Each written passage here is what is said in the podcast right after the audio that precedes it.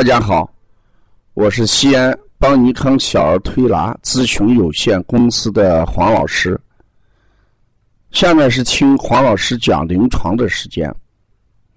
今天我讲的临床是，咱们今天一位妈妈，嗯，在讲，嗯，孩子最近吃着中药，嗯，医生说，呃，不能喝，呃，绿豆汤，嗯，这是为什么？所以呢，呃，夏天大家都知道要喝绿豆汤，但是医生为什么不让这个孩子喝绿豆汤？这就是一个很重要的话题啊。人的生活习惯好多都是错误的，但是我们却需这样做，结果呢，伤了孩子，伤了自己还不知道。所以我今天晚上讲一下绿豆汤的五大禁忌。这个绿豆汤啊，一定要注意这么几点，不是说人人都能喝，也不是呃用什么样方法做的绿豆汤都有效果。首先我讲一下这个绿豆汤，嗯，在熬制的时候一定要考虑，嗯，不要用铁锅来熬。为什么不要用铁锅来熬啊？因为我们把绿豆当药性来用的时候，用铁锅熬的绿豆汤，一般不适合这个我们要用。因为绿豆里面有些东西跟金属一结合，嗯，它这个颜色就会变。比如说绿豆，你用铁锅来熬的话，它的颜色一定是怎么样？发黑的。这个时候，如果我们喝了用铁锅熬的绿豆汤，就会形成什么肠胃不舒服，甚至引起什么消化不良，有些孩子还会上吐下泻。所以，不要拿金属离子跟绿豆里面的黄酮起这个化学反应，其结果是颜色发黑。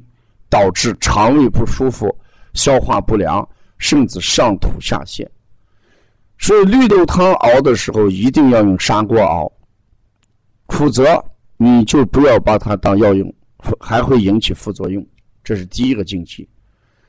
第二个，绿豆汤啊，熬的时候一定不要加碱。好多这个家长在做稀饭的时候一定要加碱。因为绿豆里面含有大量的维生素 B，维生素 B。如果我们把这个这个维生素 B，它事实上是我们呃解暑的一个重要组成部分。如果你加了碱的话，维生素 B 破坏之后，那就等于把绿豆汤消暑功能给削弱了。所以加碱就会形成颜色黄色。刚才我们讲了，这个绿豆汤用铁锅熬就会出现什么黑色。凡是加碱的绿豆汤就会变成什么黄色。因为一加碱的话，我们这个绿豆当中的黄酮的氧化成分就被碱性而破坏了，所以熬出来是黄色。那这时候我们喝了这种绿豆汤，它的消暑功能不大。这是第二个禁忌。第三个禁忌，哎，绿豆汤不要天天喝。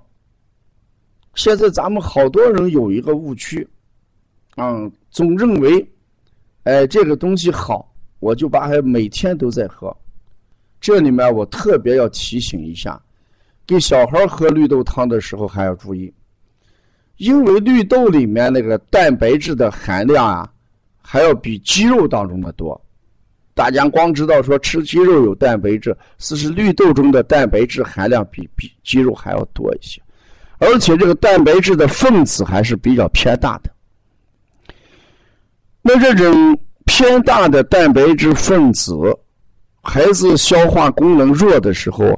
他还一时半会把这个呃消化不了，转化不了。小孩体内的酶啊，蛋白酶普遍偏少，他要把这个大分子的呃蛋白质要转化成小分子的氨基酸，才能让人吸收。如果他把这个转化不了的话，那显然就形成消化消化不良，啊，胃功能差，孩子就不想吃饭，严重的就会导致什么腹泻。在这种情况下。所以，小孩这个两到三岁小孩喝绿豆汤的话，尽量要少喝一点，啊，也不能天天喝，一周喝上这个一两次就可以。第四一个，这个绿豆汤啊，哎，不要空腹来喝，也不能把它放在冰箱里面再喝。如果把绿豆汤放在冰箱里面拿出来来喝，或者空腹来喝，都会引起。人肠胃不舒，甚至会得这个胃炎。嗯，所以这个东西啊，用的不当，还反倒不如不用。啊，好多东西就是这个样子，我们使用不当，不如不用。最后我讲一下这个绿豆汤。嗯，我们在喝的时候，最好要考虑我们吃的这个中药的情况。像刚才这个妈妈讲，医生特别强调，啊，不要让给孩子喝绿豆汤，那说明他吃的药是什么？本身就有寒凉的成分。如果孩子这一段时间吃的中药本身就有寒凉的成分，那你喝上绿豆汤就等于加重了寒凉度，这个药性就太大了。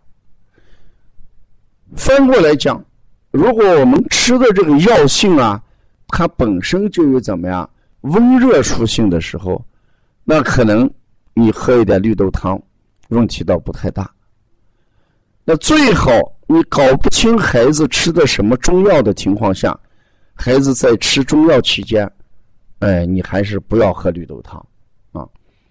所以今天这个妈妈特别提出来，大夫不让喝绿豆汤，她问，嗯，大夫也没有给她讲清楚啊。我想。你孩子在吃着中药，人家不让你喝，一定与这个药的寒凉程度有关系。所以今天我通过这个平台讲给我们的育儿妈妈和同行，一定要讲清楚，绿豆汤做法不合理、不合适，呃，孩子的体质不合适，吃着中药，我们一定要，呃，不喝比喝要好啊。好多东西都是由于我们不知道，啊，人云亦云，人觉得夏天喝绿豆汤好，那大家也就去喝，结果别人喝了之后方法得当，嗯，适合，起到了很好的功效，而自己喝了之后，反倒影响了孩子的健康。所以要了解，当你看更多的一些育儿资讯或者文化资讯，可以加王老师的微信：幺三五。七幺九幺六四八九，谢谢大家。